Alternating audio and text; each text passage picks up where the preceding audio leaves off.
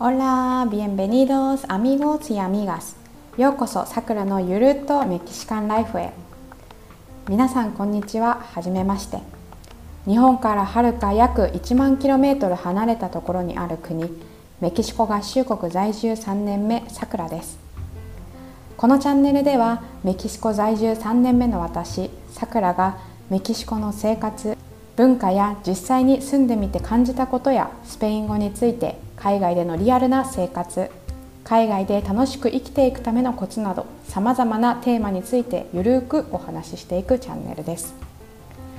海外に興味のある方語学に興味のある方メキシコや南米に興味のある方はたまた海外在住感覚を味わいたいという方このポッドキャストを通して皆さんのお役に立てれば嬉しいです。皆さんこんにちは。こんばんは。第5エピソード目も聞いていただきありがとうございます。え今日はいつもより気持ちワントーン高い声でお話ししていきたいなと思っております。え特に意味はないんですけどあのそういう気分なので、えー、はい。この感じで話していきたいと思います。はい。今日のつぶやきなんですけれどこの前朝食を食べに外に出た時に韓国人と間違えられた話を今日はちょっとしたいと思います、えー、朝食を食べに近くのレストランに行ったんですけど結構そこいつも人気のところであのその時もたくさん人がいまして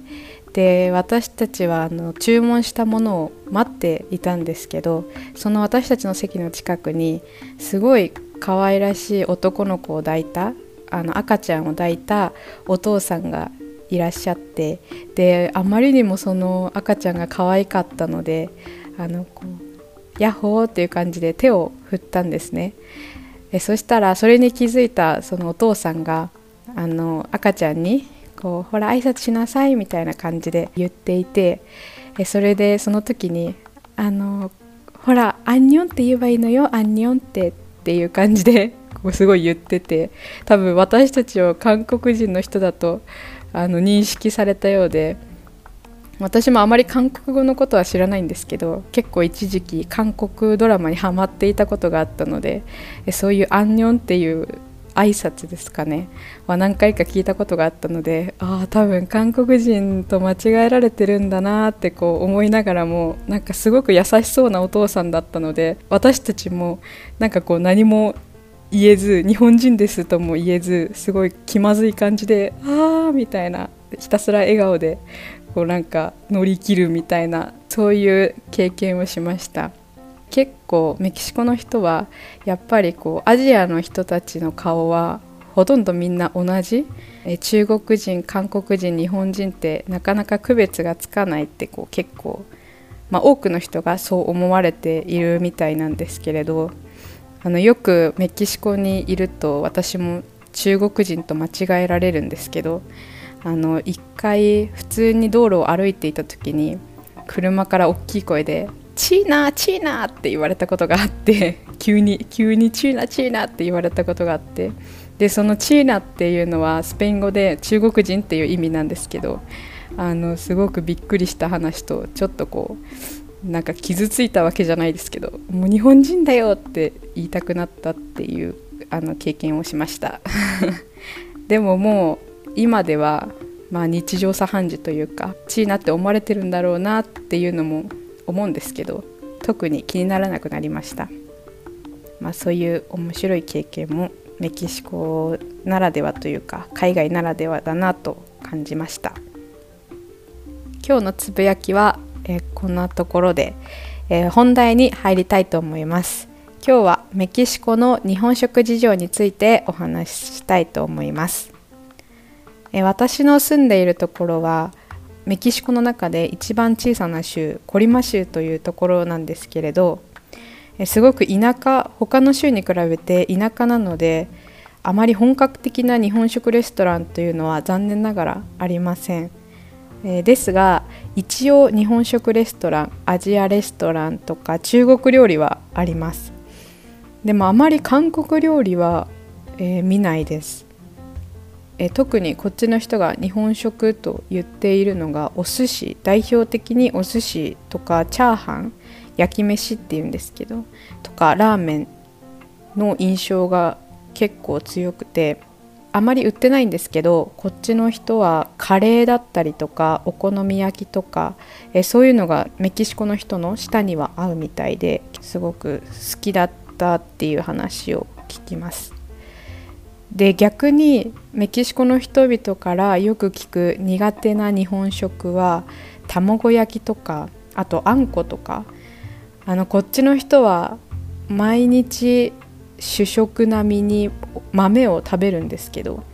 あのその豆が甘いっていう感覚がわからないみたいででその話を聞くとこっちの料理にアロスコンレチェっていうあの甘いデザートがあるんですけどそれは炊いたお米に牛乳と砂糖を混ぜて甘くさせてシナモンで風味付けをしてできたデザートなんですけれどあの私たちからするとすごく不思議なお米が甘いっていうのが不思議な感覚な味なんですけど多分メキシコの人もそのあんことかを食べるっていうのはそういう同じような感覚で、えー、すごく不思議なことだから苦手な人が多いです。えあとはやっぱり刺身生のお魚を食べることにもすごく抵抗を持たれていたりあとは海苔？海苔もすごく歯ごたえが不思議だからすごく苦手っていうのも聞いたことあります、えー、メキシコの友人から聞いたんですけどメキシコの中でも都会の州例えばカンクンだったりメキシコシティにはたくさんの本格的な日本食屋さん、えー、日本人が経営している日本食屋さんがあるみたいです。数回私も本格的な日本食屋さんに行ったことがあるんですけどすごく本当に日本で食べているような日本食ばかりでで海外で食べるからだと思うんですけど日本食をメキシコで食べた時の感動っていうのはすごかったです。数倍美味しく感じたような気がします。それで私の住んでいるところは田舎なのでメキシカンナイズされた日本食屋さんというのがあるんですけど大体がお寿司をメインにしたお店が多くて大寿司とか照り焼きとかそういう名前のついたレストランがあります。でもほとんどロールがメインで日本でいうと、ね、手巻き寿司のようなよくカリフォルニアロールとか日本でもあると思うんですけど本当にそんな感じでかなりメキシカンナイズされたお寿司が売っています、えー、私が好きなお寿司はその手巻き寿司の周りにパン粉をつけて、えー、それを揚げたそういうお寿司があるんですけど、えー、それが結構美味しくて中身はアボカドとかエビきゅうりとかあとクリームチーズ。もうクリームチーズは本当にたくさん使われている気がします。えこの食べ物はもうお寿司というか日本人からするとこれはお寿司とは言い切れないようなそういう見かけと味をしているんですけどもう私はいつも食べる時に日本食の日本の寿司とはまた違った新たな料理という感覚で食べています。えでも味とかはすごく美味しいです。あとは焼き飯っていうチャーハンもあるんですけどこれもだいぶ人気でただそのベースの焼き飯の味はとっても濃くってでもそれにプラスでメキシコの人々はサルサをかけます。え例えばマヨネーズとケチャップのベースのサルサであったりとか甘い醤油をかけたりとかもちろんチレも添えてピリ辛でもう味が渋滞してるんじゃないかと思うような状態で、えこちらの方は食べられます。その焼き飯なんですけどもうお米自体に味がついてるのでお米がすごく茶色くってそれにその上にクリームチーズであったりとかエビフライとか揚げた串とかそれもチーズとかが入った揚げた串を乗せているようなメニューもあります。あと一度刺身も注文したことあるんですけどだいたいこっちの方は刺身というとマグロとかサーモン。それ以外はあまり見たことないんですけどそういうのが置いてあります。でも新鮮さはやっぱりあんまり感じなくてまあこれがメキシコのマグロなんだなっていうぐらいのものでした。あとその刺身についてきた醤油がすごく衝撃的でもうほとんど水みたいで味も全然ついていないんですけどそこになんと玉ねぎが浮いていてプラスチレも浮いているという。もうこれが醤油なんだ。これにつけて刺身を食べるんだっていう驚きを隠せないようなそんな内容が出てきたこともあります。あとはメキシコの多くの人が日本の本当のお寿司を食べたことがないのでメキシカンナイズされたお寿司イコール日本のお寿司と思っている方も多くて一度びっくりしたことがあったんですけど学校の語学学校の先生に「日本のお寿司美味しいわよねここでもお寿司売ってるわよ」って写真を見せてくれたんですけどそれがそのロール状のお寿司の上にバナナとかいちごとか乗っててそこにチョコソースがかけられたそういうお寿司の画像を見せていただいてもうあまりにも衝撃的でこれはお寿司じゃないよって言ったら本当にその先生はそれが日本のお寿司だと思われていたようでえこれ違うの？じゃあ日本はどういうの食べるの？っていうふうにすごく逆に驚かれていました。私は一度もそのいちごとかバナナのお寿司は食べたことないんですけど今度勇気を出して食べてみたいと思います。あとはこっちでもカルピスが置いてあるんですけどスペイン語だとなんかカルピコって呼んでてすごい可愛らしい感じなんですけどカルピコまたは手でリモンっていう直訳するとレモンのお茶という意味なんですけどそのような飲み物と一緒にお寿司を食べている方が多いです。ただどちらも甘すぎるほど甘くて私は少し苦手です。このような感じでかなりメキシカンナイズされた日本食もあるんですけどあと他にはラーメンとかうどんとか味噌汁とかも置いてあるお店があるんですけど私は一回もちょっと怖くて食べたことがないので今度これも頑張って食べて感想をお届けできるようにしたいなと思います。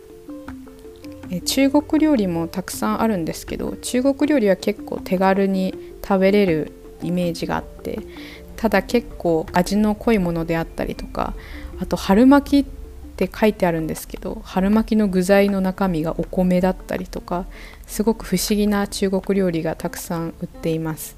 でもメキシコの人にはそれが受けるみたいで結構皆さん食べています。このように本格的な日本食をここで食べるのはすごく難しいので普段はほとんど自炊をして日本食を作っているんですけどなかなか日本とは同じような材料がなかったりもします。でも結構知恵を絞っていろいろ実験して例えば親子丼であったりとか唐揚げとかあと煮物とか肉じゃがとかそういうのも結構作れるようになって日々そういうものを自分たちで作って食べています。はい。ここまでメキシコの日本食事情についてお話しさせていただきました。少しでも皆さんにメキシコのリアルをお届けできたのであれば嬉しいです。これからもまた面白いエピソードとあったらシェアしていきたいと思っていますので、えー、ぜひ今後もポッドキャストを聞いていただけますとありがたいです。あと今日話したメキシコの日本食の写真もインスタグラムに載せておきたいと思いますのでぜひチェックしていただけたらと思いますそれでは今日のエピソードはこれで終わります Muchas gracias por escuchar mi podcast. Que tenga bonito día y nos vemos en el próximo episodio. Adiós.